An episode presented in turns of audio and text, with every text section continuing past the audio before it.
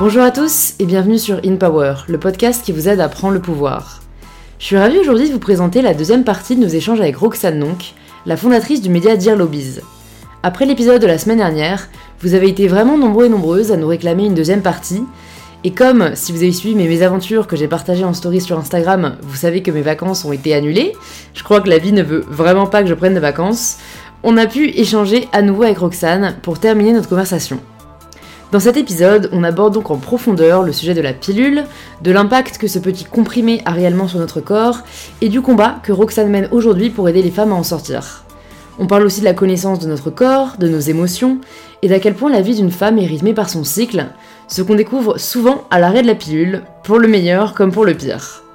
Enfin, on revient aussi sur le concept de la collapsologie, que l'on a abordé dans le premier épisode, et Roxane nous en dit plus sur comment elle imagine le monde de demain, et nous partage beaucoup de ressources pour que l'on puisse nous aussi nous éduquer sur le sujet.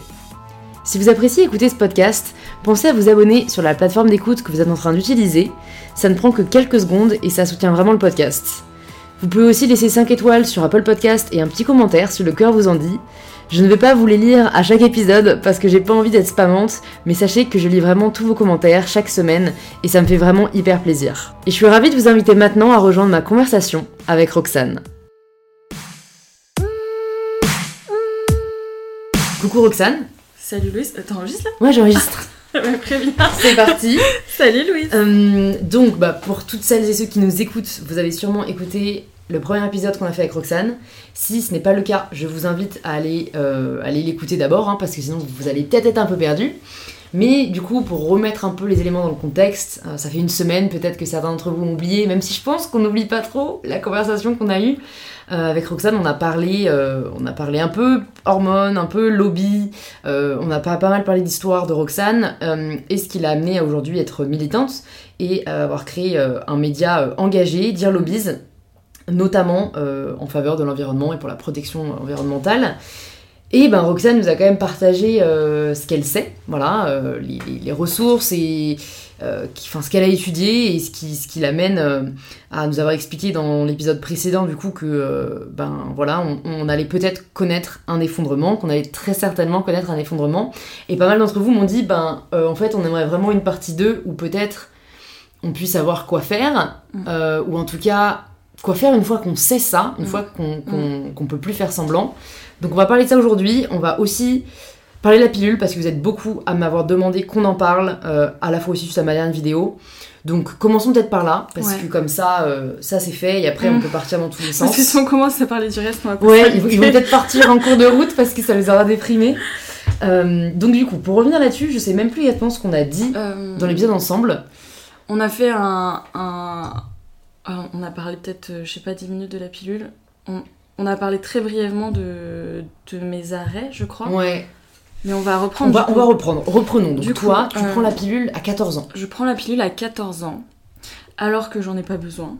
En fait, euh, donc j'expliquais oui la dernière fois que j'avais des, j'avais de la sécheresse autour du nez, donc j'avais le nez un peu rouge, et puis t'as 14 ans, t'es ado, ouais, t'aimes pas avoir des petits défauts, donc euh, j'ai, dit à ma mère, maman, j'aimerais bien voir la dermato, et donc j'y vais pour ça, vraiment juste pour ça, j'ai 14 ans, j'ai jamais eu de relation sexuelle de toute ma vie, euh, et j'arrive dans, dans le cabinet, elle me donne une crème pour, pour mon nez, et puis elle propose à, ma mère et à moi euh, un médicament qui s'appelle la Diane 35, euh, qui me permettra d'éviter la crise d'acné. Donc moi j'ai 14 ans, j'ai déjà des potes qui ont de l'acné, euh, je dis ah bah oui, j'en veux pas, évidemment que je vais prendre ce truc. Mais tu vois, euh, pas d'alerte, euh, on, on nous dit pas ce que c'est. euh.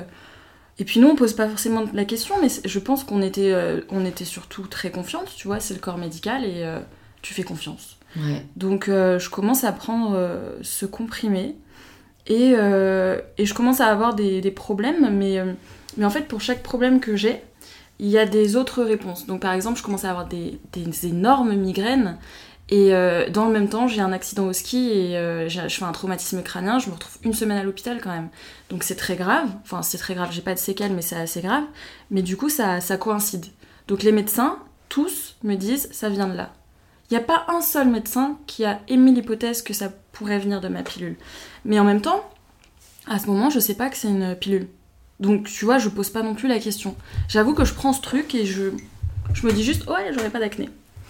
Donc il y a ça, je commence à manger beaucoup, vraiment, mais, vraiment beaucoup. C'est-à-dire que le soir, enfin, en rentrant du, du lycée, c'est le lycée, non, c'est peut-être le collège encore. Bref, lycée-collège, je me fais des tartines, mais avec une baguette entière. Et je mange, je mange, je mange, je mange. Et je me dis, mais c'est quoi ça? Et bah évidemment, tout le monde me dit, c'est l'adolescence. Je me dis, bon, euh, ok, c'est peut-être l'adolescence. Euh, donc tu vois, il y a des réponses à tout. Bah évidemment, je grossis, j'étais de nature très fine. Je pense que j'ai pris 10 kilos en un an. Donc, euh, alors je mangeais, effectivement. C'était l'adolescence, mais tu vois, moi, il y avait quand même des, incohérences. Je me disais, c'est, ça a bon dos l'adolescence, tu vois. Donc, il y a eu ça, je commençais à avoir des douleurs dans les jambes, euh, je, je commençais à avoir des épisodes dépressifs. Donc voilà, j'ai 14 ans, le temps passe, à 17 ans, je pars aux États-Unis. Donc j'ai mon bac à 17 ans, je pars aux États-Unis, et à ce moment-là, euh, je, veux continuer à avoir une belle peau, donc je demande à ma mère, je sais plus si c'est moi ou c'est ma mère qui va à la pharmacie, et là c'est la pharmacienne qui nous dit qu'elle ne peut pas nous délivrer plus de tant de plaquettes, parce que c'est une pilule contraceptive. Et là, je me dis quoi? Enfin, qu'est-ce que c'est? Non. Donc c'est à ce moment-là que je me rends compte qu'en fait c'est une pilule, que, que effectivement ça a un effet contre l'acné, mais c'est euh, contraceptif. Et du coup, je me dis, attends, c'est pas anodin que, euh, que la pharmacienne ne veuille pas me donner autant de plaquettes, tu vois, c'est pas un médicament euh, classique, tu vois. Bref, je finis quand même par les avoir, je vais aux États-Unis, ma vie est merveilleuse là-bas, je m'amuse comme je me suis jamais amusée et j'ai des épisodes dépressifs. Mais c'est bizarre parce que tu vois, je me dis, mais qu'est-ce que j'ai? Pourquoi? Tu vois, alors qu'il se passe rien. Et c'est là, là qu'en fait tu te dis, mais il y a un souci parce qu'il y a rien qui va mal. Et je m'enfermais dans ma chambre. J'étais sur Miami Beach, j'avais plein de potes, je pouvais sortir comme je voulais. Et je m'enfermais des jours, des jours, voire des semaines dans ma chambre. Je sortais vraiment pour manger. Et j'étais là et je regardais Sex and the City à la télé, tu vois. Je me disais, au moins, il faudrait que ça me serve à quelque chose, ces épisodes. Donc je mettais les sous-titres sur ma, sur ma télé. Et je me disais, bah vas-y, au moins j'apprends à parler anglais, tu vois, avec les sous-titres et tout. Mais ça, tu vois, c'était. Euh, je me rappelle vraiment ces épisodes parce que autant parfois dans la vie il y a des choses qui vont pas, donc tu te dis que tu peux te raccrocher à quelque chose. Là, il y avait rien qui allait mal. Tout allait bien. Et euh, je continue à grossir et tout. Je me rappelle que mon petit frère il vient me voir à Noël. Je suis arrivée aux États-Unis en septembre et euh, mon petit frère vient me voir à Noël avec ma famille. Et mon petit frère, qui n'a aucun tact, me dit T'es grosse. Et je me dis, ok, ouais, il y, a un problème quand même. Donc, oui, la nourriture là-bas, c'est pas terrible, mais je fais plein de sport et je grossis, je grossis, tu vois. Donc, voilà, les années passent, euh, il m'arrive, voilà, principalement les migraines, euh, les dépressions, tu sais pas d'où ça sort, les, douleurs aux jambes, les essoufflements, euh, et, et l'absence de libido. Et, et, ça, je le vois comment? Parce que j'ai deux copains aux États-Unis pour moi, c'est vraiment, tu vois, c'est les Américains, donc je les. Enfin, pour moi, c'est. Ils m'attirent, évidemment qu'ils m'attirent, ces deux mecs. Donc, bien sûr, euh, pas, pas en même temps, mais là, la suite de. On juge pas. de toute façon, on juge pas ça, mais bon, j'avais 17-18 ans, donc ouais, j'ai été avec un, deux mois et l'autre trois mois, je sais pas. Et, euh, et puis, euh, il y en a un qui est très. très dans la religion parce que là-bas enfin à l'époque en tout cas en 2004-2005 c'était comme ça et il me dit bah je coucherai pas avec toi parce que parce que moi, je veux, je veux coucher qu'avec la femme avec qui je me marierai. Moi, je lui dis, t'inquiète. En fait, j'ai pas envie, tu vois. Mais c'est des trucs dont je me rendais pas compte. Je me disais juste, bah voilà, je suis juste très respectueuse, je, n'ai pas envie. Et pendant toute l'année aux États-Unis, pas un seul, euh, pas un seul mec, j'ai couché avec personne. Et c'était très facile pour moi. Et en fait, les années passent. Et petit à petit, je, me dis qu'en fait, tout ça, c'est, c'est pas normal, tu vois. Et euh, arrivent mes 21 ans, et je suis hôtesse de l'air, je deviens hôtesse de l'air et du coup je dois arrêter ma pilule parce que j'arriverai pas à la prendre à heure fixe.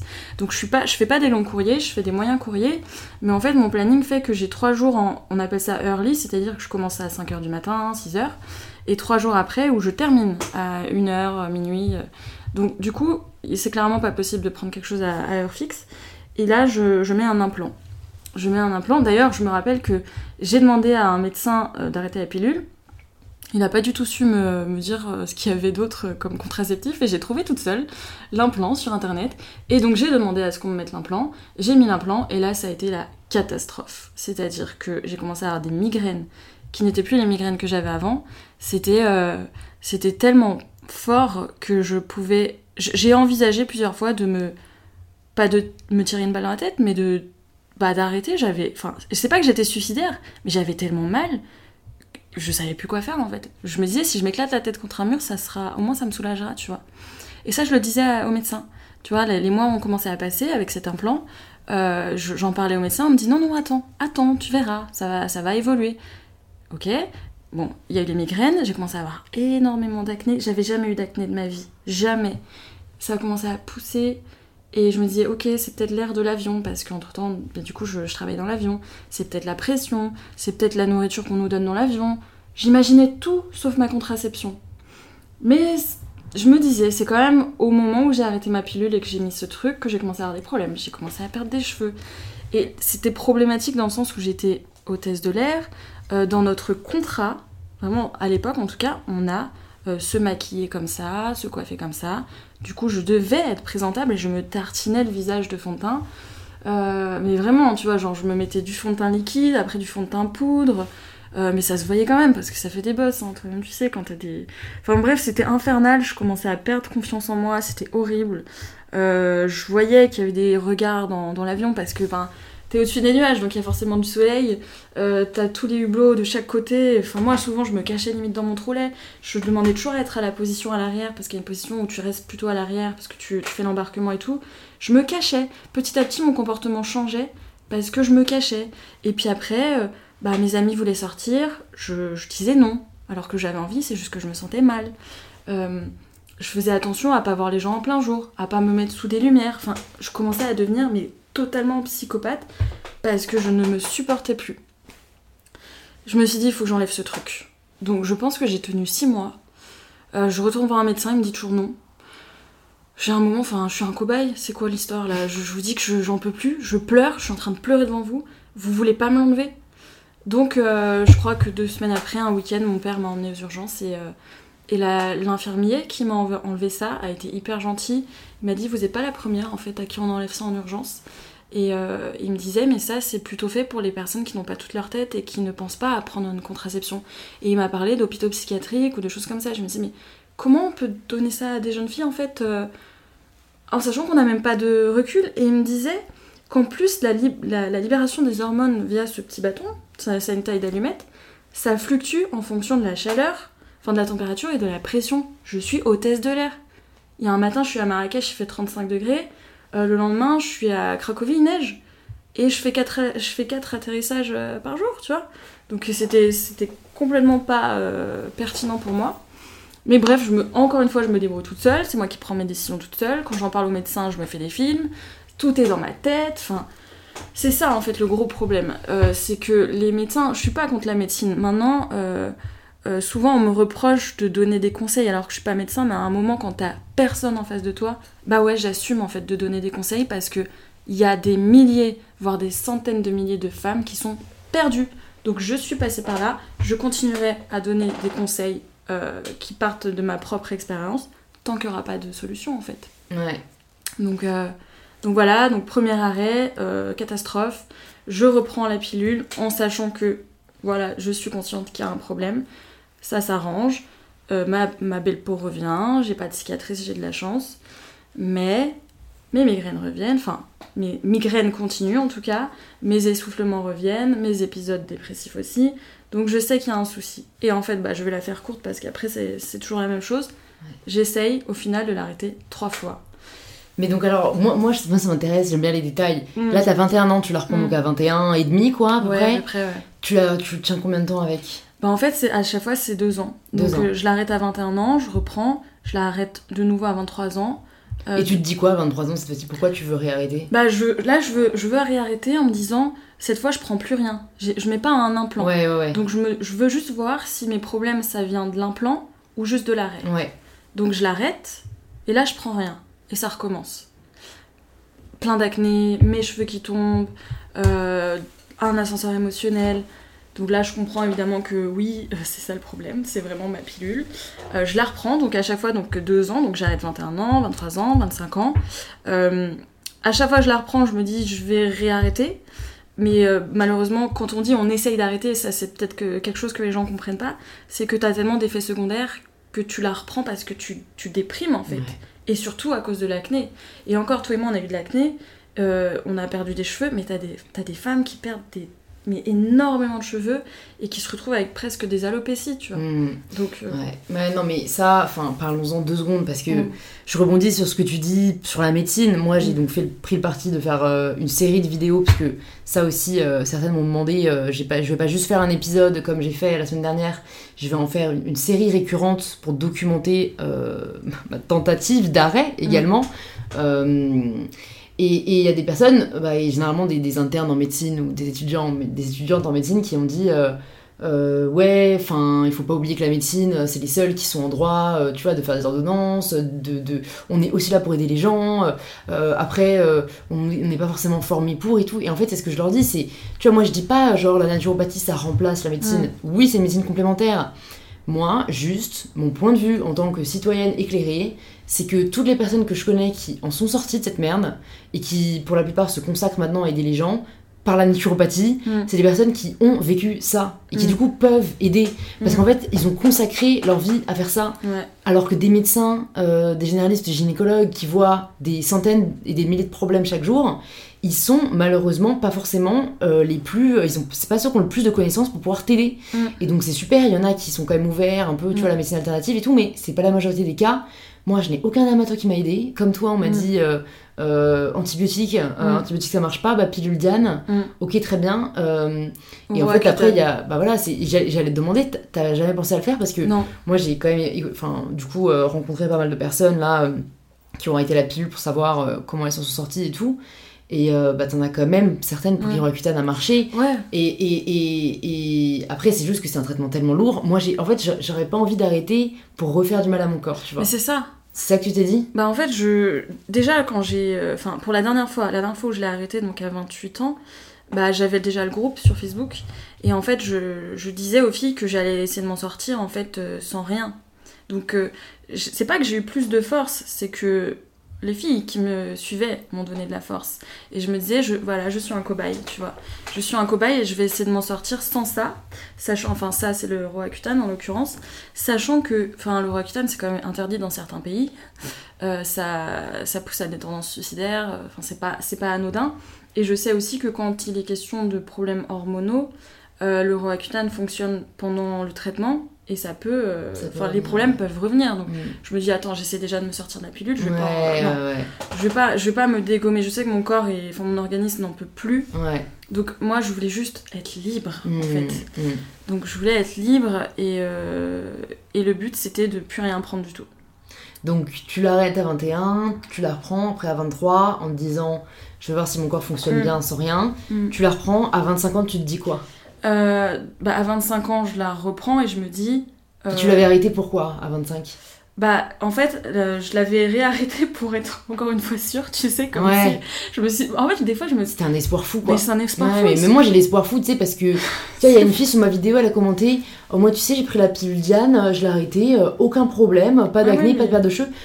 Et j'ai l'espoir fou que ça se trouve cette fois, mais je me dis en vrai, enfin, si tu fais partie des gens qui l'ont arrêté une fois, ça a été la merde. C'est pas en trois ans que ton organisme Bah, pompe et dope, euh, ouais. pff, tout va bien, tu vois. Bah, mais c'est le pire, c'est que ma mère, elle l'a pris cette pilule. Mm. Et c'est ma mère qui. Enfin, non, mais en plus, ma mère, elle m'avait pas vraiment conseillé, elle m'avait juste dit Elle est forte, mais elle m'a pas dit non, tu vois. Mm. Mais parce que elle l'a prise pareil, problème d'acné, etc.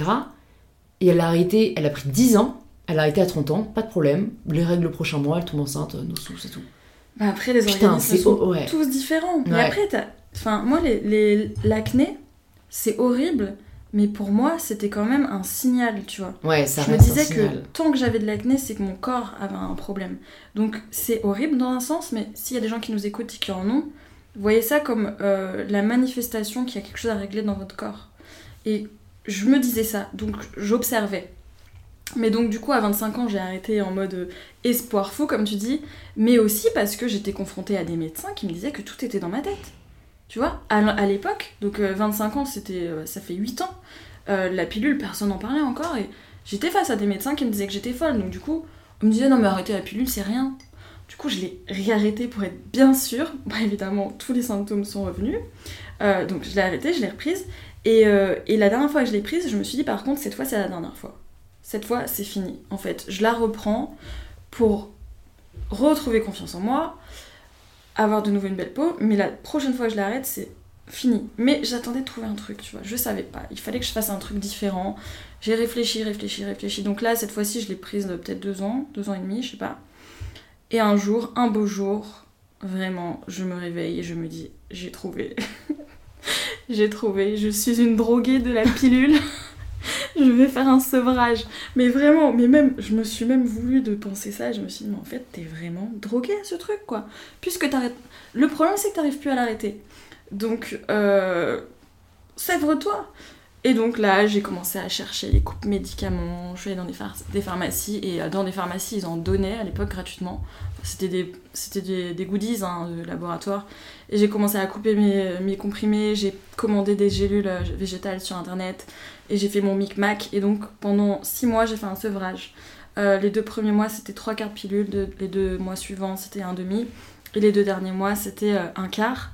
Et j'ai arrêté euh, le 18 août 2015. Euh, voilà, c'était ma dernière pilule. Et toi, dernier quart de pilule. Ouais, et toi, tu as connu ça il y a pas longtemps, je sais.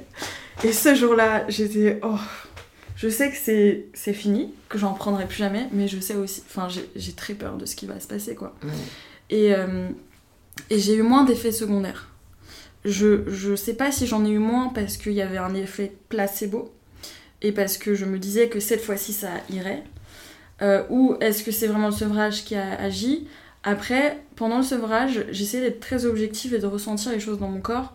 Et dès qu'en fait je changeais de palier, tu vois, dès que je baissais un peu la, la, dose d'hormones, je sentais qu'il se passait des choses dans mon corps. Et notamment sur ma peau, j'avais la peau qui devenait un peu grasse, les cheveux aussi qui devenaient un peu gras.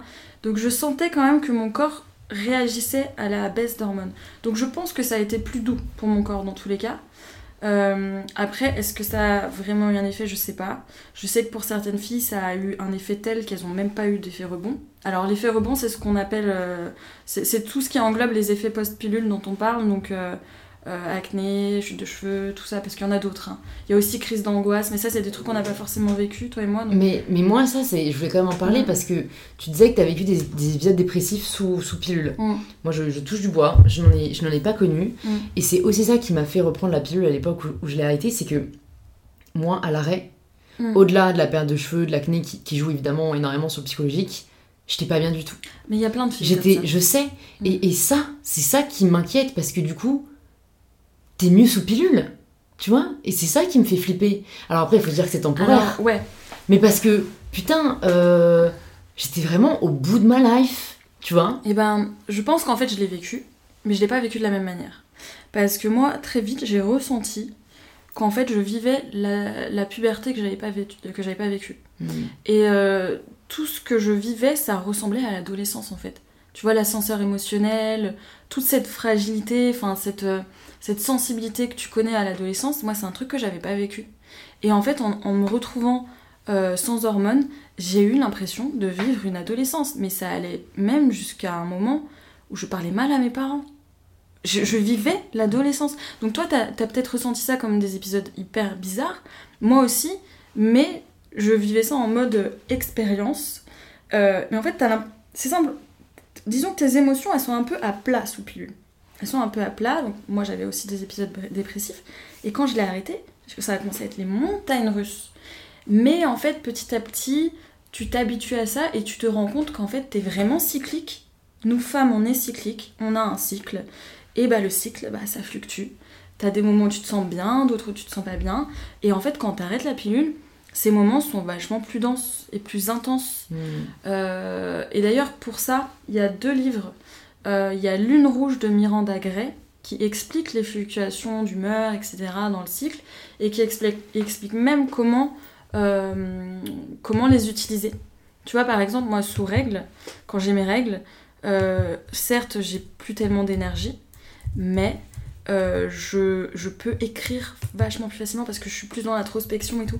Et tout ça, en fait, si on te l'explique pas, et si tu l'as pas connu parce que tu as été sous pilule très jeune, c'est très déstabilisant. Après, euh, moi, c'était euh, c'était comme ça. Bon, c'était pas forcément facile à vivre, mais ça allait. Après, je sais qu'il y a des filles qui ont des énormes crises d'angoisse. Mais tout ce que je peux vous dire, c'est que ça passe. Mmh. Il y a un moment, ça se régule. Mais évidemment, en fait, le système endocrinien régit plein de choses dans notre corps, y compris les émotions. Et le deuxième livre auquel tu pensais? C'était euh, Miranda Gray aussi, et ça s'appelle Femme optimale. Ok, parce que moi j'étais en train de chercher là celui qu'on m'avait conseillé, que j'ai pas lu mais que j'ai prêté, on va me le rendre. C'est euh, In the Flow Mhm. de. Comment elle s'appelle? Attends, je l'avais. Alissa Vita. Ah, je connais pas. Euh, et c'est elle qui a aussi écrit Woman Code. Ah ouais Et en fait, euh, en fait, elle a théorisé euh, toute une. euh, je, je vous ferai un retour hein, si jamais vous voulez sur le livre. Elle a théorisé tout un mode de vie qui s'appelle Flow Living. Ouais. Et en gros, tu vois, c'est en gros essayer en effet de, de comprendre son cycle, comprendre euh, son, son, ouais, sa vie de femme. Et euh, bref, elle est spécialisée euh, dans, dans la résolution de problèmes hormonaux et notamment dans un truc dont on peut parler aussi, le syndrome des ovaires polykystiques. Ouais. Parce que à l'arrêt de la pilule, euh, on a tout un peu l'impression qu'on l'a. Enfin, Ouais, moi, ouais. c'était, moi, j'étais sûre. Hein, je tapais symptômes sur internet. C'est exactement ça. Je me suis. J'ai, Ah, j'ai- moi aussi, je j'ai fais dit, des échographies et tout. Ouais, c'est ça. Moi, j'ai fait des échographies et je crois qu'au final, je sais même pas si j'ai eu le retour de l'échographie. Enfin, j'étais tellement persuadée que je l'avais, puis j'avais repris la pilule, donc en fait, euh, on s'en fout. Mais bref, tout ça pour dire que ça, c'est aussi un énorme point de flou, quoi. Parce Mm. que les médecins, ils vont te dire, non, mais c'est juste que votre pilule cachait le SOPK. Mm, mm. Euh, moi, je pense que Elle ça donne déclenché. le. SOPK et que euh, potentiellement certaines ont juste les symptômes ça se résorbe après en fait elles avaient pas du tout le syndrome Ouais. d'autres l'ont le développent je sais pas toi comment tu t'es senti est-ce que tu sais en gros ce qui permet de savoir si on l'a vraiment ou pas euh, parce que c'est très flou quoi Bah moi je pense que dans tous les cas en fait il faut attendre, il faut attendre, euh, je sais pas, je dirais au moins 6 mois, un an que ton corps se régule. Et encore, tu vois, moi mon corps il s'est régulé, même encore maintenant il se régule, tu vois, alors que ça fait 5 ans et demi que j'ai arrêté. Je pense que juste après la pilule c'est pas forcément le bon moment parce que il y a plein de changements qui se passent. Vraiment, attends, si je dois vraiment te dire à quel moment je me suis sentie vraiment mieux après la pilule, ça a bien mis 3 ans. putain 3 ans. mais tu vois moi je trouve ça déprimant Ça l'est. c'est vrai que moi je suis en train de tout faire pour que ça, ça soit Ça vraiment le plus rapide possible. Enfin, tu vois, tu vas nous dire après ce que t'as fait, mais euh, euh, bah, du coup, moi, je vais voir une ostéopathe Ouais. que tu m'as conseillé. Ouais. Euh, je fais de la méditation, je Mm. me suis mise au yoga, donc Mm. ça, c'est pour toute la partie stress. Je suis en train de faire des recherches aussi sur des adaptogènes. Big up à Stéphanie, une 6, qui m'a envoyé un mail pour me dire qu'elle, les adaptogènes l'avaient énormément aidé. Mm. Alors, c'est plus au niveau digestif, Mm. mais bon, je vais faire des recherches sur les adaptogènes qui ont apparemment un pouvoir hyper puissant. Mm. euh, même au niveau hormonal, etc. Euh, je suis suivie du coup par un naturopathe Mm. qui est spécialisé dans la régulation hormonale et qui te donne du coup des, des herbes euh, et des plantes qui t'aident à réguler les hormones. Mm, mm. Euh, J'ai peut-être aller voir aussi une kinésiologue, je sais pas si Mhm. tu connais, mais... Si, tu en as parlé l'autre Ah, j'en ai parlé, ouais. Donc bref, et, et- et l'alimentation joue aussi énormément, donc euh, je vais aussi faire beaucoup de recherches là-dessus parce que je sais que les hormones sont très liées à l'alimentation, Mm. notamment aux lipides, il faut prendre beaucoup de bonnes graisses, de poissons gras, etc.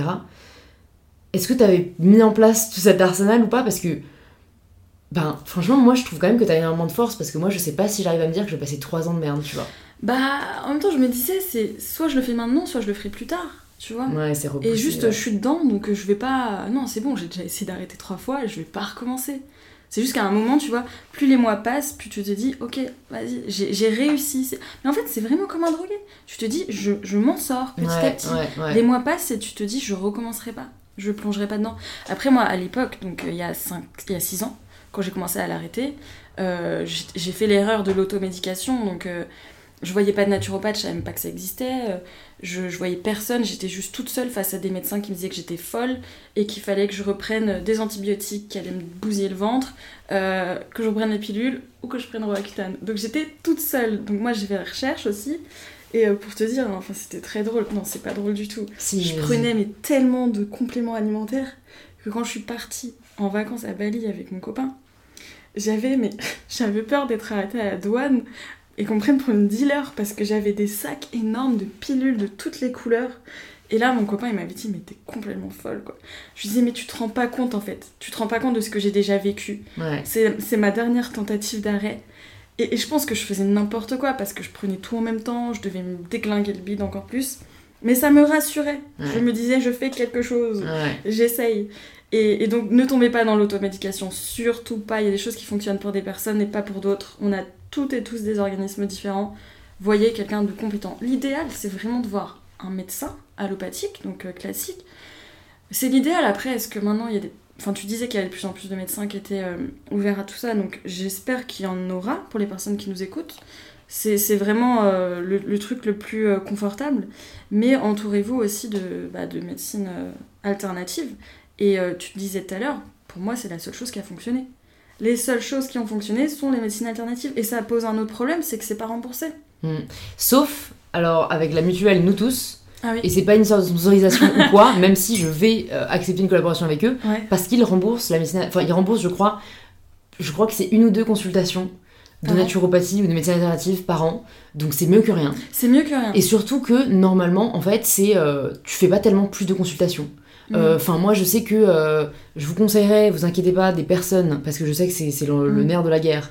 Mm. Euh, Il y a déjà deux personnes que je peux conseiller, c'est naturopathe Kelly et Marion Nutrition. Mm. Et euh, je sais que bah, souvent, elle, c'est euh, une première consultation Ouais. et ensuite une deuxième consultation de suivi avec Mm. des ajustements si besoin. Mais la première consultation, on fait déjà euh, trois quarts du taf. Ouais. Et, et c'est des personnes qui se basent, et c'est là, là où j'allais vous dire aussi pour essayer de trouver une ou un bon naturopathe, il faut qu'il se base sur votre bilan hormonal. C'est-à-dire que Mm. moi, mon naturopathe, il m'a donné une batterie de tests à faire, j'en ai genre 19. Et parce qu'en fait, ouais. Mais parce qu'en fait, il va Ah. Ouais. voir bah, là où il y a des défaillances. Et si jamais je suis trop sensible aux androgènes, il, va Mm. me donner, il va me donner des plantes qui régulent ça. Si jamais j'ai trop de testostérone, ce sera autre chose. Si jamais c'est pas assez de progestérone, ce sera autre chose. Et c'est là où tu dis, en effet, ne tombez pas euh, dans l'automédication. Ça aide de faire des recherches, tu vois, pour juste savoir. Mm. Mais il faut toujours que ce soit un praticien euh, vraiment compétent qui, qui vous dise quoi faire, sinon vous prenez trop de risques, quoi. Mais c'est là où, moi, je suis rassurée de naturopathe parce qu'il se base vraiment sur... euh, bah voilà, on, on va voir. Mm. Après, j'espère juste que j'aurai mes règles parce que c'est des tests à faire euh, le deuxième et le troisième jour de, de mes règles. Mm. Donc, euh, parce que c'est aussi ça hein, l'enjeu, parce qu'on Ouais. parle des problèmes euh, physiques qui ont un impact psychologique, Ouais. mais il y a aussi euh, l'impact de la fertilité, parce que euh, moi, en tout cas, je n'ai pas retrouvé mes règles quand j'ai arrêté la pilule. Alors toi, tu, tu les as retrouvées, je crois. Moi, direct. Donc comme Direct. quoi, c'est très différent d'un corps à l'autre. Ouais, mais, et puis comme quoi je peux avoir des méga effets d'un côté et euh, pour autant avoir mes règles. Et d'ailleurs, ma belle-sœur, je crois qu'elle a mis un an et demi ou deux ans à retrouver ses règles. Et elle, elle est passée par des phases, euh, vraiment des grosses phases de dépression après. Euh, mais elle va mieux. D'accord. Enfin, c'est pour ça. Et elle prenait Diane aussi ou... Euh, non, c'était encore pire, je crois. C'était. Ah, il y a euh, pire Ouais, il y a pire parce qu'il y a les mêmes molécules que Diane. Androcure. dosées- Voilà, dosées différemment. Donc c'était pire. Ne prenez pas ce médicament. Euh, ouais, faites gaffe, faites très attention, quoi. Non, elle, elle ça, ça a été, mais ça a été un, un bordel. Mais. Et ouais. qu'est-ce qui l'a aidé Parce que, bah, je sais pas si pareil. euh, je La, méditation, en fait, ouais. ça, ça peut être plein de choses. Ouais. Après, enfin, il faut faire attention. Moi, j'ai pas envie de donner trop de, de conseils parce que je sais que quand on commence à avoir trop d'infos, on finit par être tellement stressé que c'est pas du tout productif. Et j'ai envie de dire, tu- tout à l'heure, tu me disais, mais qu'est-ce qui m'a aidé? Euh, bah, Je pense que j'ai fini par aller bien au moment où je me suis laissée tranquille. Euh, parce que pendant longtemps, mais c'est parce que j'étais pas accompagnée, pendant longtemps, j'avais un régime alimentaire hyper strict. En fait, ma vie, toute ma vie, c'était m'en sortir de cette pilule. Et, et les gens ne se rendent pas compte à quel point ça nous impacte dans notre Ouais, vie. Ma vie entière était consacrée au fait que je voulais me sortir de ça. Et, et mon mec pétait un câble. Enfin, je pense, je pense même- enfin, j'ai perdu des relations à cause de ça parce que c'était ma vie. Je parlais de ça tout le temps. Et petit à petit, je me suis rendu compte que avoir un bon régime alimentaire, oui, c'est important. Mais craquer de temps en temps, c'est important aussi. Avoir une vie sociale, c'est important. Et maintenant que je me sens plus forte, je m'en veux d'avoir refusé des vacances, des, euh, des sorties. Euh, même, je me rappelle même avoir rencontré des mecs qui s'en foutaient de mes boutons, mais moi je m'en foutais pas, ça me gênait. Je me suis empêchée de vivre. Franchement, j'ai perdu mais tellement d'années dans ma Mm, mm, vie. mm. Et, et ça, les hommes ne comprennent pas parce que ils sont jamais passés par là. Et il y a des femmes qui comprennent pas parce qu'elles sont pas passées par là. Mais je pense qu'il y a des gens qui nous écoutent et qui vont se reconnaître. Soyez forts, soyez fortes parce que euh, parce qu'on s'en sort. Et venez sur le groupe Facebook euh, de discussion. C'est un groupe de parole. Voilà, il n'y a, y a rien de commercial dessus. Vous allez juste rencontrer des gens qui vivent la même chose que vous. Et ça vous fera du bien et ça vous donnera de la force. Et surtout, étant donné que le groupe euh, existe depuis plus de 5 ans, il y a toute la génération des, des femmes qui s'en sont sorties, Mm. qui restent là. Et moi, ça, j'adore. Il y a plein de filles qui s'en sont sorties et qui sont encore là. Et qui répondent encore aux, aux- aux personnes, aux nouvelles qui arrivent Mm. en disant T'inquiète, moi, ça fait 5 ans, je vais bien. Moi, je trouve ça génial. Ça, Ouais, ça c'est prouve qu'on est impliqué et que la sororité euh, Ouais, est ouais. hyper présente. Parce que tu pourrais te dire Bah voilà, je- elle va mieux, elle, elle s'en va du groupe. Non, elle reste. Parce que mon groupe, bah, j'ai peu de personnes qui s'en vont. D'ailleurs, on est 5000 maintenant, à peu Mm. près. C'est énorme, C'est 5000. énorme. Ouais, Et ça, c'est juste les gens qui connaissent le groupe, Ouais, de bouche à oreille. Parce que je fais pas. Enfin, j'en parle nulle part, c'est clair. Et euh, enfin bref, je, je, je, je pars dans tous les sens, mais euh, c'est un truc qui me touche et je, je- ça me touche d'autant plus que.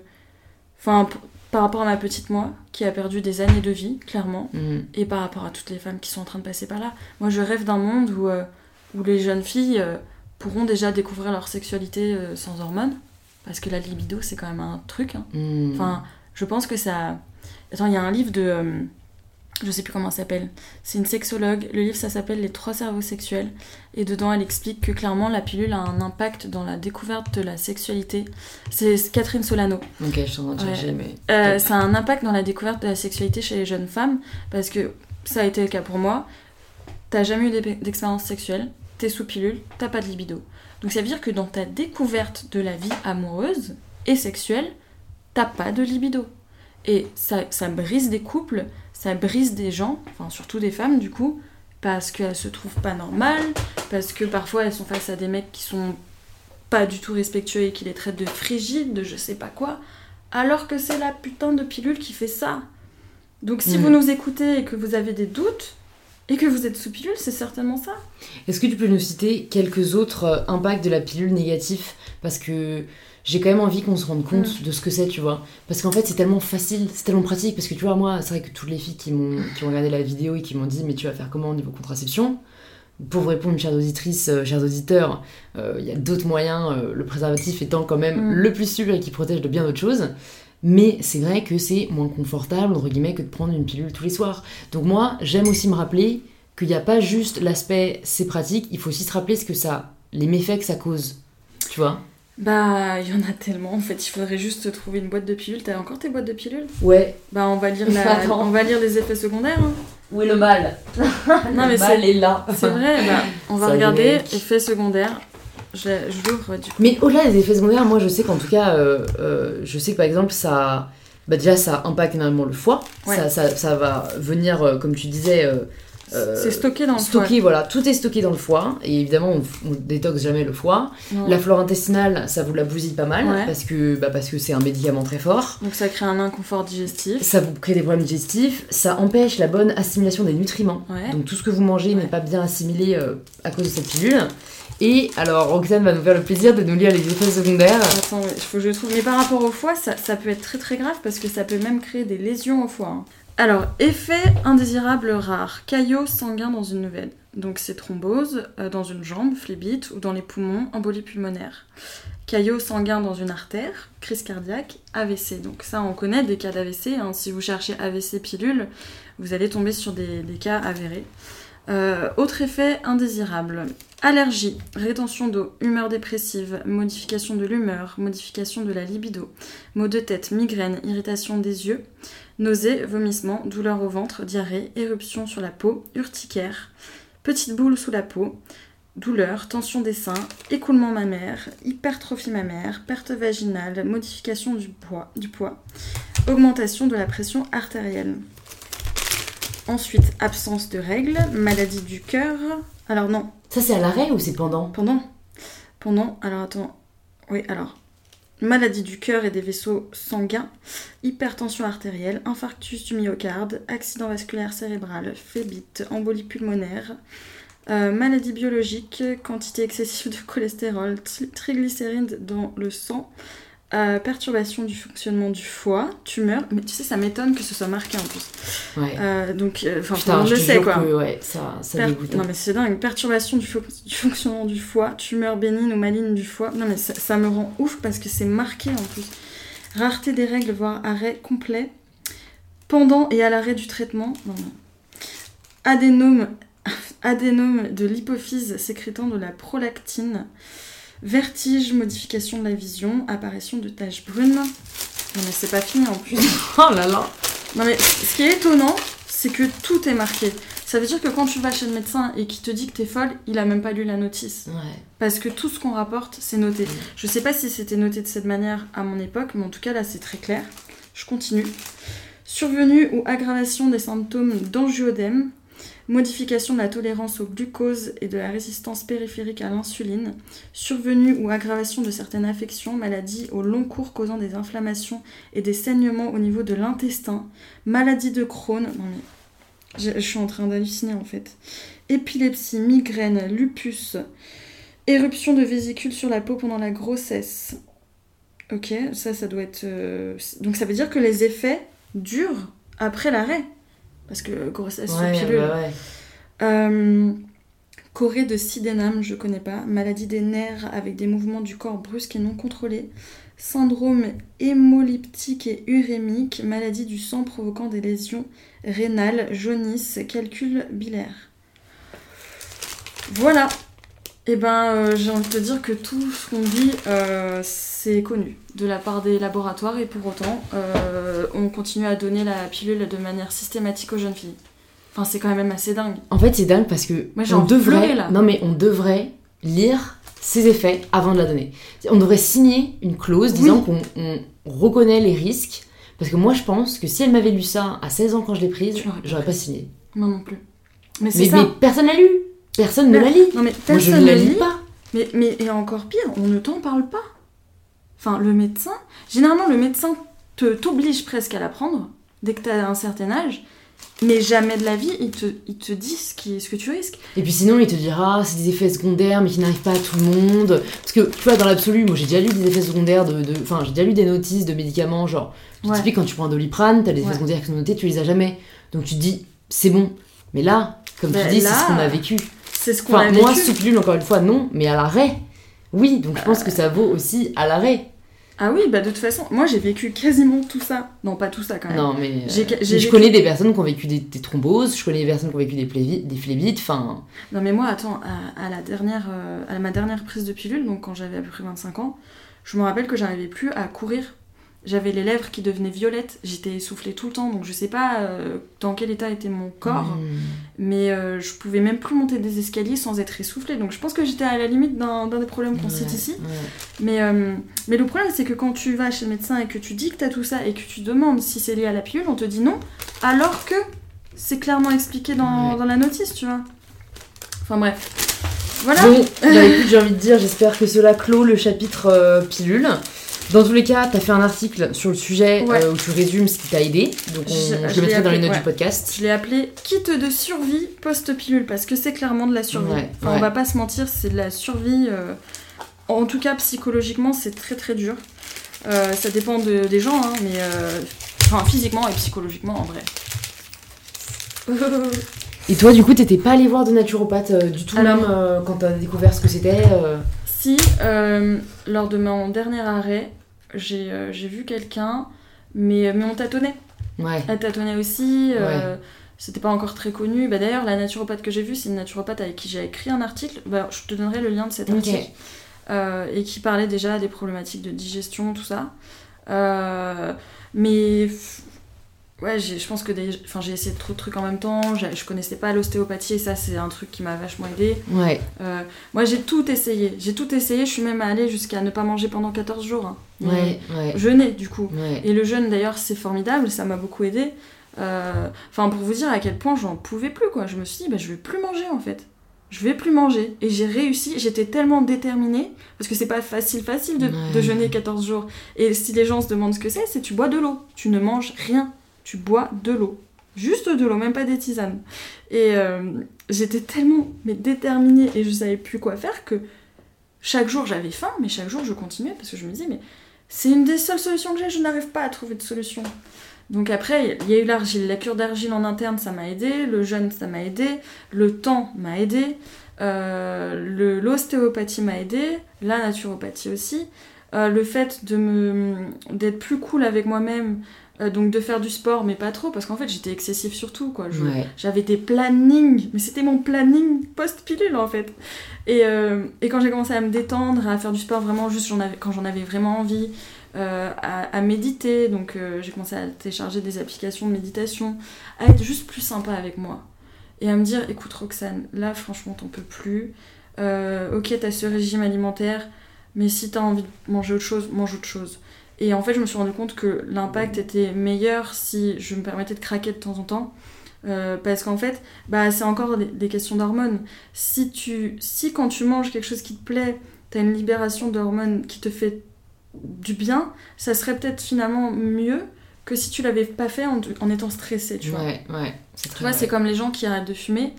Euh, Il y a des médecins qui leur disent bah, autorisez-vous une cigarette de temps en temps, parce que c'est ça qui va vous, vous permettre d'y arriver sur, le, sur la longueur, en fait. Et, euh, et ben moi, je dirais que pour le régime alimentaire euh, post-pilule, et même pour tout le reste, enfin, laissez-vous des moments où vous soufflez, parce que vous allez péter les plombs. C'est déjà assez dur comme ça. Hmm. Donc, euh, donc voilà, après, je, je vous encourage à aller voir le kit de survie qui sera dans, dans la barre euh, d'infos, je sais pas comment on Exactement. appelle ça. Ouais. Dedans, je, je conseille des lectures, je conseille des médecins, je conseille, il y a des petites vidéos. Et, euh, dans les lectures, il y, a, euh, des livres euh, qui traitent de naturopathie et des bases de la naturopathie parce qu'il faut pas oublier que c'est cher, même s'il y a des mutuelles qui remboursent. Moi, j'ai dépensé vraiment des milliers d'euros hein, dans cette histoire, mais des milliers d'euros. Pas forcément à raison. Donc dans les lectures, il y a aussi des, pour les personnes qui n'ont pas beaucoup d'argent, qui écoutent, il y a un livre qui s'appelle Le Petit Traité de la Naturopathie. C'est la base de la naturopathie, c'est des choses que vous pouvez mettre en place déjà, même si vous n'avez pas l'argent pour consulter quelqu'un. C'est des, aju- des ajustements qui permettent au métabolisme déjà d'aller mieux. Ouais. Euh, Il y a aussi donc les livres dont je parlais tout à l'heure sur le cycle, parce que il faut vivre notre cycle. Et quand tu as été sous pilule toute ta vie, tu comprends pas ces, euh, ces fluctuations de euh, d'émotions. Tu redécouvres des émotions. Hmm. Tu ressens tout. Alors, dans, dans les, des effets très positifs à l'arrêt, c'est que tu ressens de nouveau des émotions et tu te dis Ah ouais enfin, Et ça peut être tout. Ça peut être manger un truc qui est si bon que ça te fait presque vibrer, tu vois. Euh, ressentir le vent sur la peau, euh, rigoler très très fort. Tu vois, c'est, c'est plein de trucs qui sont euh, plats sous pilule. Hmm. Et c'est des trucs hyper. c'est imperceptible. Et là, je suis sûre qu'il y a des gens qui écoutent, qui l'avaient pas remarqué, et qui se rendent compte de ces petites choses imperce- imperceptibles.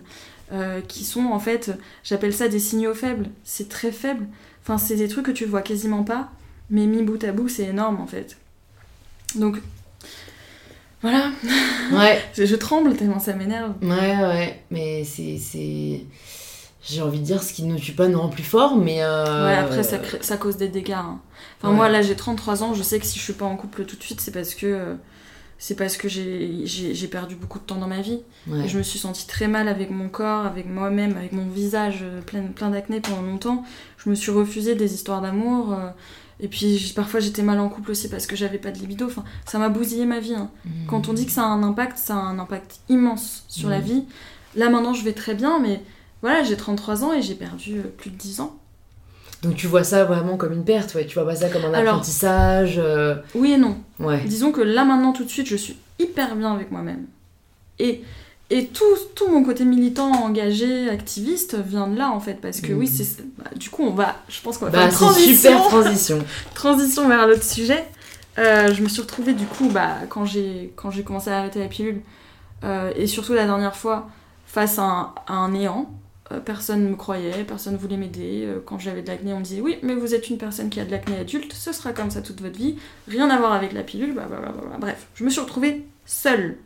Donc seule, j'ai commencé à lire, lire, lire des articles, des livres, regarder des documentaires. Je me suis abreuvée d'informations et euh, je suis arrivée de fil en aiguille parce que je m'intéressais déjà à la naturopathie, du coup à l'alimentation, puis à l'agriculture et là j'ai découvert le lobby agroalimentaire, les pesticides. Je me suis rendu compte que on mangeait n'importe quoi et là je me suis dit ah on est quand même dans un monde bizarre parce qu'en fait la nourriture saine doit être labellisée et appelée bio et la, nourri- la nourriture chimique est la base. C'est quand même dingue quand tu te poses la question. Ce qui est considéré comme normal, c'est la nourriture pleine de pesticides.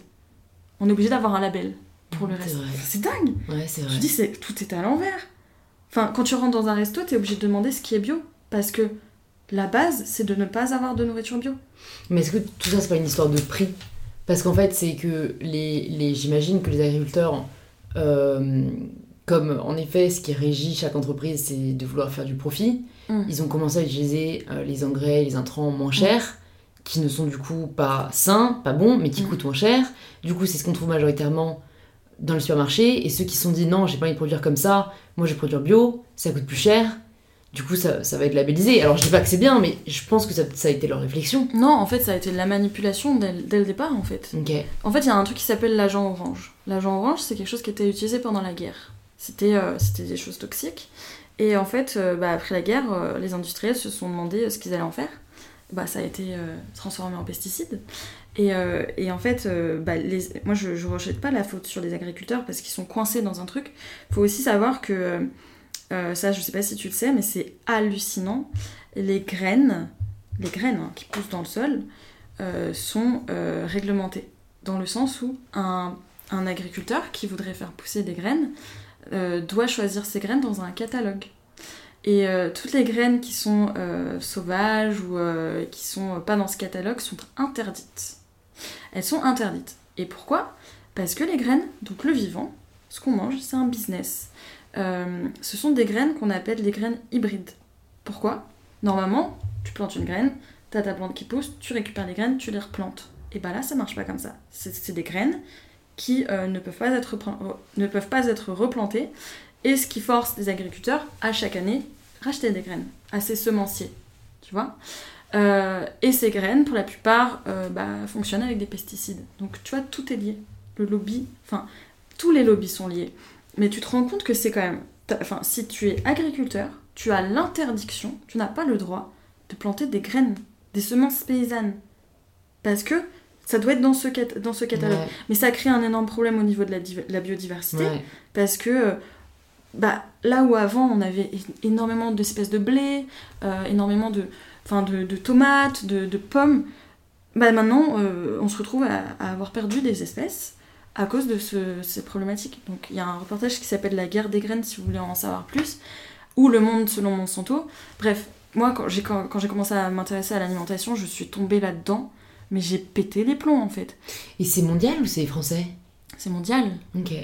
Il n'y a pas un pays qui, qui, qui Alors plante là, ses graines. Je, Parce qu'en Inde, non, j'ai l'impression que. Et ben justement, t'as des gens qui se rebellent et qui euh, montent des, euh, des banques de graines euh, illégales en fait. Ouais.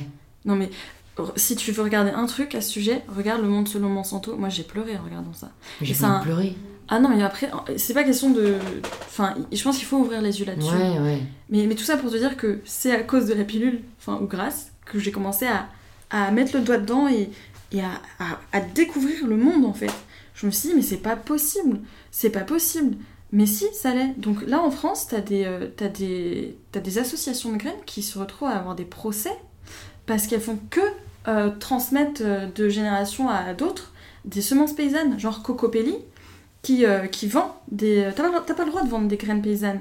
Donc du coup, t'as des réseaux clandestins de graines, mais c'est hallucinant, c'est une aberration. Ouais, une aberration. Tout ça parce que t'as un lobby euh, qui contrôle tout et qui veut tout contrôler aux dépens de, du vivant, Mm. tu vois. Tout est lié. Donc moi je suis rentrée par le lobby agroalimentaire, tac tac tac, tu fais lobby ag- agroalimentaire, euh, tu tombes dans les pesticides, etc. Et tu te rends compte qu'en fait c'est lié euh, très intimement au lobby pharmaceutique parce que t'en as un qui nous rend malade avec la bouffe et l'autre qui nous récupère pour nous soigner, entre guillemets. Et, et là, euh, ouais, j'ai pété des plombs, quoi.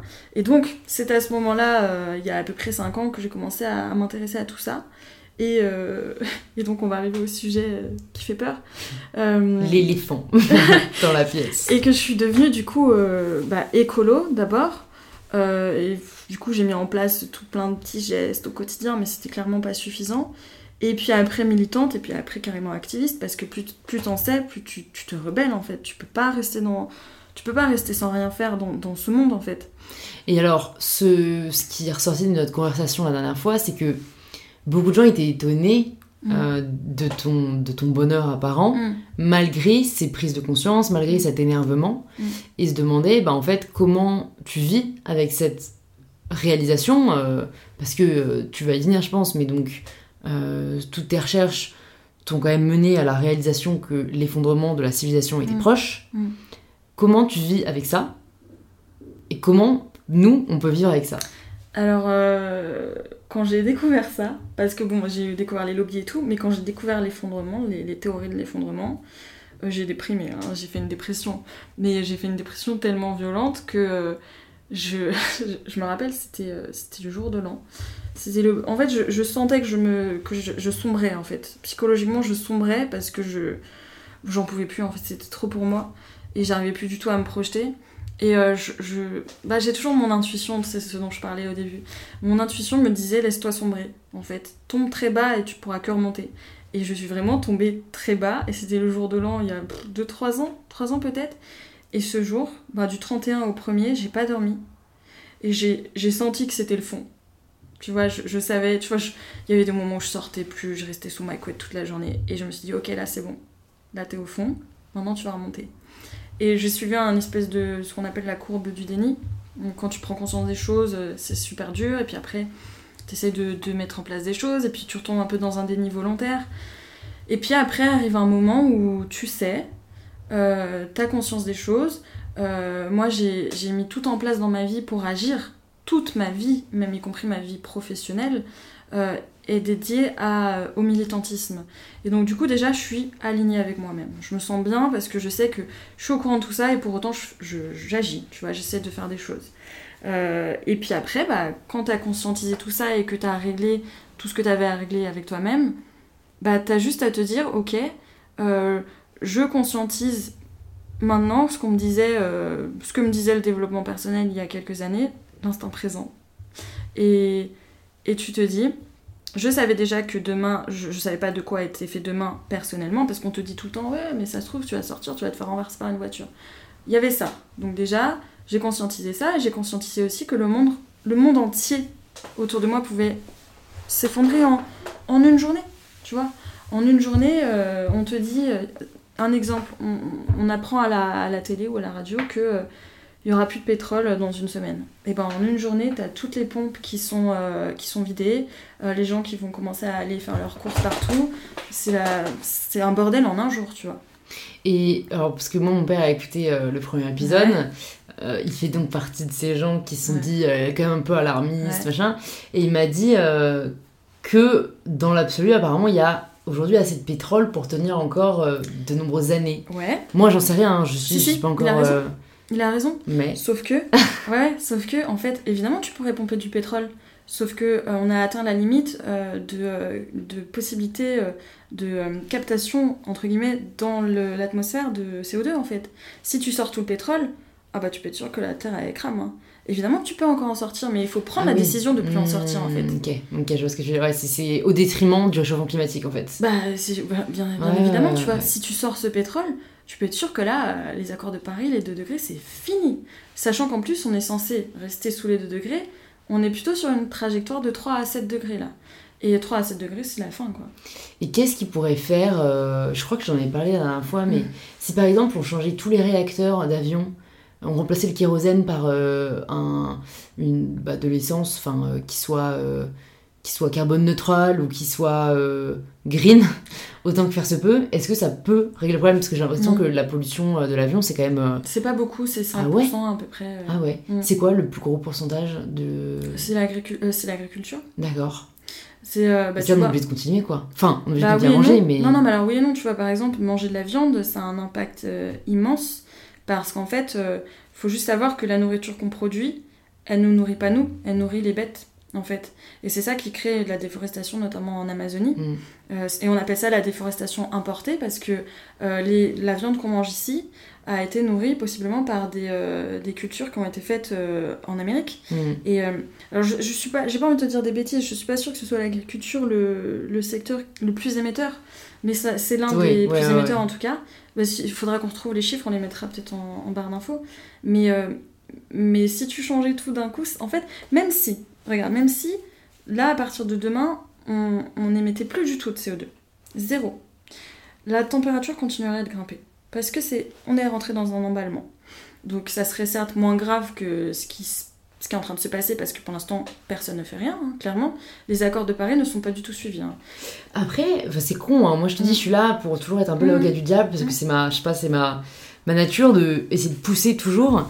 Il y a quand même beaucoup de gens qui deviennent végétariens. Alors, Mhm. Petite parenthèse dans la parenthèse, j'aimerais euh, quand même déculpabiliser les personnes euh, qui, pour des raisons de santé, ne peuvent pas adopter un mode de vie 100% végétarien ou végétalien. Mhm. Mon cas, parce que mes intestins ne me permettent vraiment pas d'adopter un mode de vie végétarien, même si on peut tous réduire notre consommation de viande et je l'ai vraiment extrêmement réduite. Voilà, aparté. Tout ça pour Non, dire, j'ai l'impression que les gens deviennent quand même. Enfin, il y a quand même une réalité, non? Enfin, Mm. moi, je vois euh, même. euh, Enfin, je trouve ça trop cool. Il y a énormément d'acteurs, d'actrices qui deviennent végétariens, voire véganes. Du Mm. coup, leur communauté, euh, ils sont vachement sensibilisés. La nouvelle génération, j'ai l'impression, l'est beaucoup plus. J'ai pas les chiffres, Ouais. mais ça fait pas une différence quand même. Non. Putain. Oui et non. Alors justement, je vais rebondir sur ton aparté. Euh, faut que vous sachiez, là, pour tous les gens qui nous écoutent, je juge absolument pas les comportements individuels. Quand tu commences à partir sur ce sujet, du coup, là, je- pense qu'on va, faut, qu'on, faut pas qu'on parte là-dessus en fait. Euh, On a tendance, et c'est ce que les gouvernements et les multinationales cherchent chez nous, on a tendance à se pointer du doigt et à faire attention aux comportements individuels, alors même que si tout le monde changeait, ça changerait rien. Enfin, ça changerait de manière minime ce qui est en train de se passer. Les, euh, les principaux euh, pollueurs sont les gouvernements, les multinationales, euh, et, enfin les décideurs en tout genre. C'est l'industrie qui pollue. L'industrie textile, c'est la deuxième industrie la plus polluante. Alors pas exactement. Ah ouais Non, non, pas exactement. Ça, c'est un, un truc qui est sorti dans un article et, et finalement, il n'y a pas trop de preuves. Donc c'est super polluant, mais c'est pas forcément la deuxième industrie la plus polluante. Il n'y a pas de source en fait. C'est moi quand euh, je, je, je suis tombée sur cette info, j'ai fouillé, tu vois, je voulais savoir. et en fait, il n'y a pas de source. C'est un truc qui est sorti Ouais. comme ça, qui a été récupéré et puis tout le monde le dit. Mais t'as vu le documentaire de True Cost? Je l'ai pas vu. mais- Ok, je te conseille de voir The True Cost of Fashion parce que, en effet, pareil, c'est comme l'agriculture, on s'en fout de Mm. savoir si c'est le premier, le deuxième, Mm. machin, ça pollue. Ah oui, c'est une et, et c'est vraiment une catastrophe, c'est-à-dire que moi, je, je, si jamais vous avez lu les infographies qui sont sur ma page Insta euh, mode euh, responsable, où je partage les 7 piliers de la mode Mm. responsable, euh, en fait, pour produire un t-shirt en coton, il faut euh, l'équivalent de, de 27 bains, Ouais, à peu près milliers de 1300 litres d'eau. Donc on parle d'un t-shirt en coton. Mm. Je vous laisse imaginer combien de t-shirts en coton il y a Mm. actuellement dans, tous les, dans toutes les entreprises et les marques de fast fashion qu'on ne citera pas. Les- Beaucoup de zzz. mais mais c'est moi ça m'a déprimé et c'est pour ça que enfin Non, mais je pense, je pense quand même voir, tu vois moi alors je sais hein, je suis là pour faire chier et, et je suis peut-être dans la phase de déni mais moi je crois encore que si jamais on change tous notre mode de comportement alimentaire textile de transport et qu'en gros la civilisation actuelle telle qu'elle existe en effet s'effondre pour en faire naître une autre Mm. beaucoup plus Ah, responsable oui. we have a future Ah non, mais attends. parce que j'aimerais quand même que Bah on oui. finisse ces deux épisodes pas en mode bah de toute façon euh, autant que la vie s'arrête aujourd'hui tu vois Ah mais non, mais moi j'ai jamais dit que c'était la fin du monde. Je, je me rappelle, je t'ai même corrigé, je t'ai pas dit c'est la fin du monde, c'est la fin d'un monde. Simplement, on vivra plus comme on vit aujourd'hui. Tu vois, avec euh, des ordis, euh, des téléphones, beaucoup d'énergie. En fait, là, on vit de manière illimitée. Euh, il va y avoir des restrictions. Tu Ouais. vois, après, on pourra vivre différemment, mais la température va grimper, euh, les canicules vont être de plus en plus fréquentes, euh, on va commencer à avoir des ruptures énergétiques, c'est des choses qui vont arriver. Donc, je parle pas forcément d'effondrement. De toute façon, je t'avais dit, moi, c'est pas question que j'y crois ou j'y crois pas, je sais juste qu'il va y avoir des gros changements. Est-ce qu'il y aura un effondrement global? Je sais pas. Mais tout ça, ça va arriver. On le voit, hein, tous les ans, les canicules sont de plus en plus fréquentes. Là, hier, il faisait 20 degrés, euh, on est Mm. presque en novembre. Bon attends quand même le mois d'octobre a pas été hyper il sympathique n'a pas niveau été de temps hyper sympathique. mais t'as raison c'est pas normal qu'il fasse Il y a 20, quand même euh, des pics. Enfin, ouais, moi, je me rappelle quand j'étais petite, c'était quand même assez euh, régulier les températures. C'était Ouais. plus comme, enfin, c'était pas comme ça. Donc, il va se passer des choses. Euh, après, j'espère qu'on s'adaptera, mais il va y avoir des, des immenses problématiques. Il va y avoir des milliers, des milliards de personnes qui vont devoir euh, changer de, de, de, lieu sur Terre parce qu'ils pourront plus, ils auront plus d'eau, ils pourront plus cultiver. Euh, il y a peut-être les glaces du permafrost, qui vont fondre à un tel point qu'il y a des virus qui sont, qui sont coincés dedans depuis des millions d'années qui vont ressortir. Euh, Enfin, t'as des bulles de. Merde, comment on appelle ce gaz? Bon, t'as des bulles de méthane, je crois, euh, au pôle qui sont en train d'éclater et c'est un gaz qui est vachement plus réchauffant, que le, le CO2. Enfin, il y a plein de choses qui se passent. Après, euh, je dis pas qu'on va tous disparaître. Je dis simplement que ce sera plus comme, euh, comme maintenant. Tu vois, quand j'entends des gens qui me disent oui, dans 10 ans, 15 ans, machin, on aura des voitures volantes. Ah, mais t'es loin de. Non, non, non, ça sera le low-tech, la base. Le low-tech, c'est les technologies à- qui n'ont pas forcément besoin d'énergie pour, euh, pour fonctionner. C'est ça qui va être la norme, en fait, parce qu'on Mhm. n'aura pas le choix. Donc c'est simple, on est dans un moment où, soit par choix, on change tout, soit à un moment, on n'aura plus le choix et on devra tout changer. Le truc le plus euh, confortable, c'est de changer par choix. Maintenant, c'est pas, pas ce qui se passe. Enfin, quand tu lis les accords de Paris, déjà juste ça. Les accords de Paris. T'as des pays qui signent, c'est ce qu'on appelle de la soft law. Le droit mou, c'est que c'est non contraignant. Ils signent quelque chose et en fait ils font ce qu'ils veulent. Ouais. T'as pas de loi Hmm. qui, qui oblige euh, les pays ou les industries à faire attention. Ça n'existe pas. Donc à un moment, on est dans une vaste blague. Euh, et tous ces dirigeants, tout ça, en attendant, ils se font construire leur petite maison autosuffisante un peu partout dans le monde.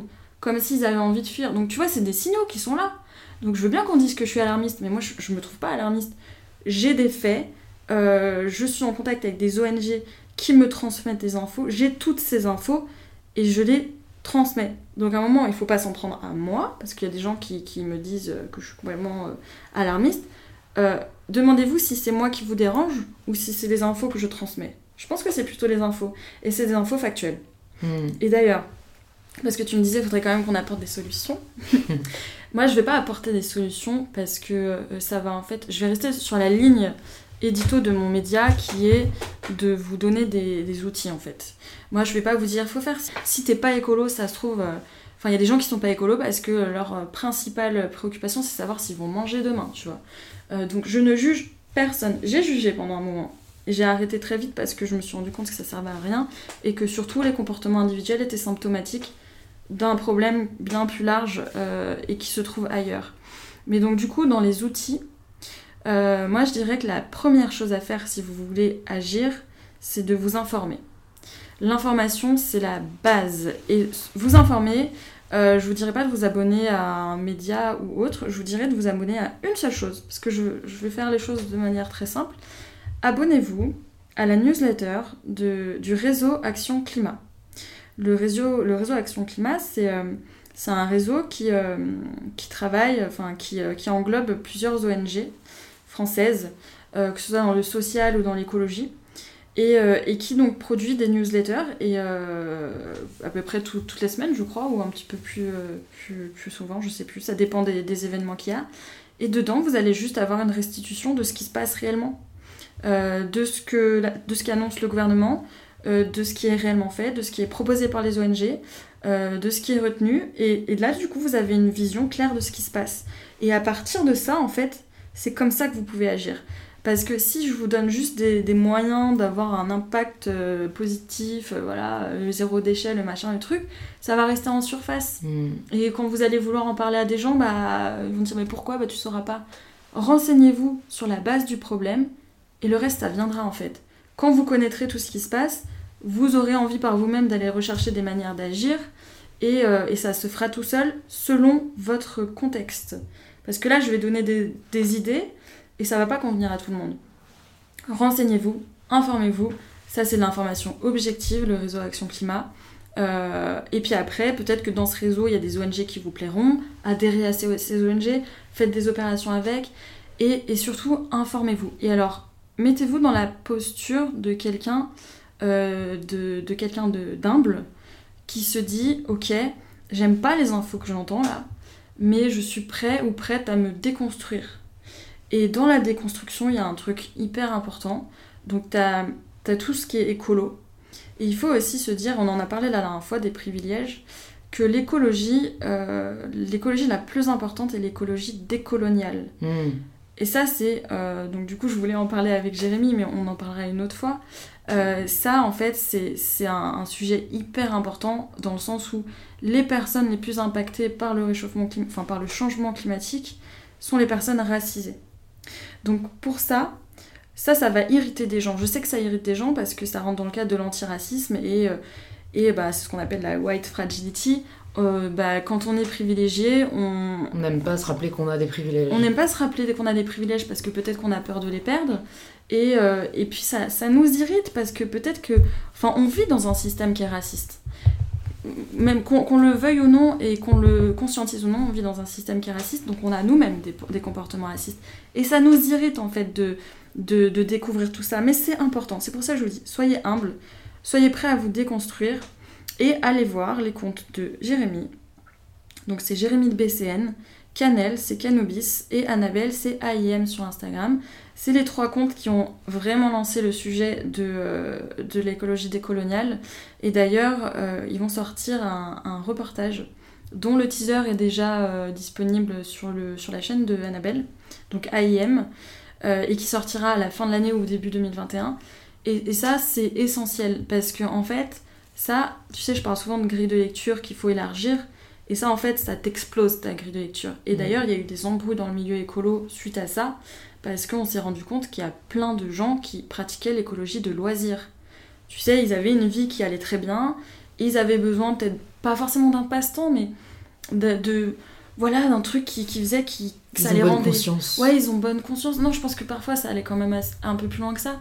Mais tu vois, c'était leur, c'était leur action, tu vois. C'était, euh, ils se jetaient parfois à corps perdu là-dedans, mais ils étaient coincés dans le petit milieu bobo, écolo, blanc, euh, et ils allaient rarement plus loin. Et en fait, quand ce sujet est arrivé, ça a créé des, des embrouilles parce que bah, t'as plein de gens qui ont refusé ce sujet, qui n'ont pas voulu, euh, qui ont pas voulu admettre qu'il y avait un problème. Mm. Et là, ça bouge beaucoup, justement, grâce aux trois personnes que j'ai citées.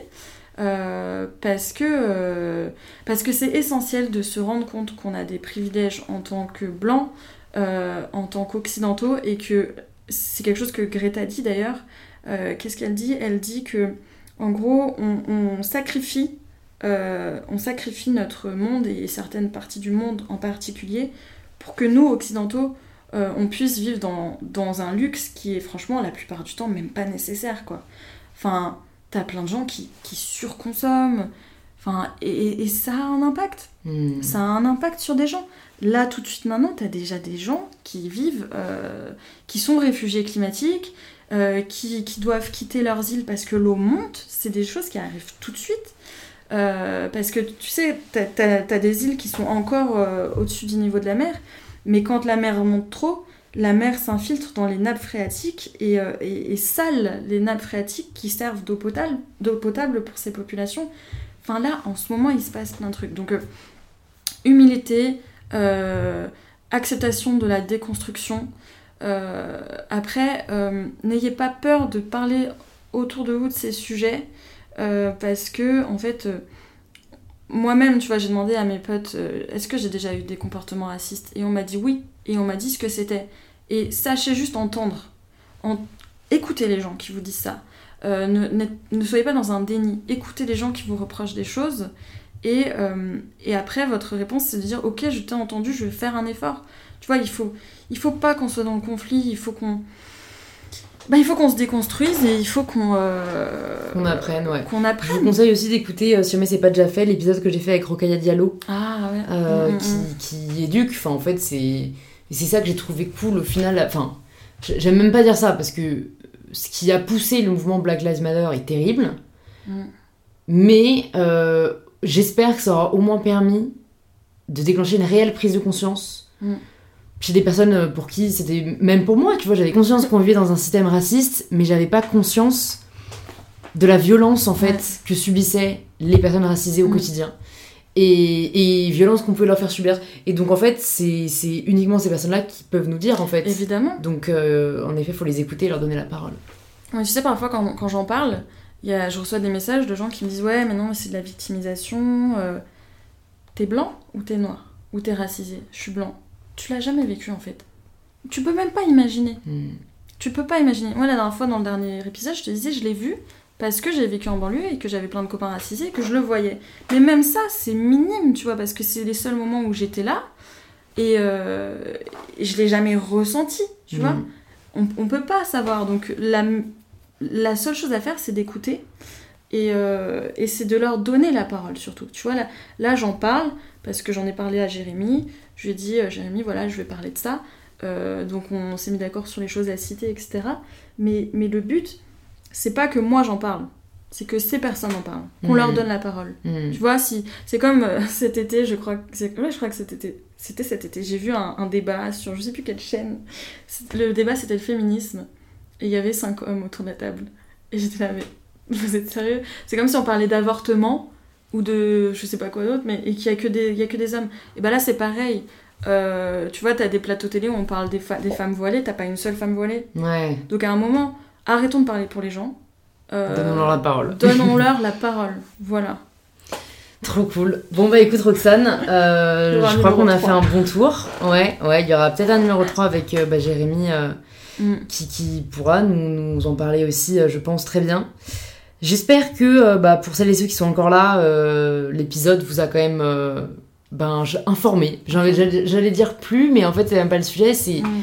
On espère qu'on a pu vous donner des clés, que ce soit pour la pilule ou que ce soit pour la planète. Mm. Je pense quand même que ça peut ne pas faire de mal si on essaie tous de mieux consommer et de moins polluer, hein, ça, ça ne fera pas de mal. Et, euh, et je vous dis, euh, ben, Roxane, à, très vite. Euh, pour celles et ceux qui la suivaient pas encore, vous pouvez aller la suivre sur son compte Instagram, dirlobiz. Vous pouvez rejoindre le, groupe, le groupe Facebook Dirlobiz si jamais vous pensez arrêter la pilule. Et je mettrai dans les notes du podcast tous les livres et ressources qu'on a cités pour que vous puissiez chacun et chacune continuer ce, parcours éducatif. Hein, euh, et, n'hésitez pas à nous faire vos retours sur l'épisode euh, directement sur Instagram. Je vais rajouter un dernier truc. Je rebondis sur ce que tu viens de dire. Euh, les, les, petits gestes, donc ce qu'on appelle les petits gestes, ça a peu d'impact au global, mais ça a beaucoup d'impact sur le niveau, sur le plan personnel, parce que ça nous permet d'être alignés et de nous sentir bien. Donc c'est important pour nous. Maintenant, il faut juste garder à l'esprit que c'est pas ce qu'il va falloir changer en priorité. Euh, voilà, notre impact personnel est moindre par rapport à l'impact des industries. Hmm. Merci Roxane. Bon, bah écoute, belle soirée et je vous embrasse tous très fort. On se dit à la semaine prochaine pour un tout nouvel épisode. Bisous. Au revoir. J'espère que vous avez apprécié écouter cet épisode avec Roxane. Je sais que ce ne sont pas forcément des échanges faciles à entendre, mais je pense que sensibiliser à tous les sujets que l'on a abordés dans ces deux épisodes est vraiment important. Si ces épisodes vous ont plu et vous ont informé, n'hésitez pas à nous le faire savoir en partageant un post ou une story sur Instagram en nous taguant @dirlobiz et @mybetterself. Toutes les ressources que l'on a citées seront dans la barre d'infos de cet épisode, juste en dessous de petits boutons s'abonner si vous n'avez peut-être pas encore eu l'occasion de vous abonner au podcast. Je vous remercie sincèrement de nous avoir écoutés et je vous dis à très vite pour un tout nouvel épisode d'InPower.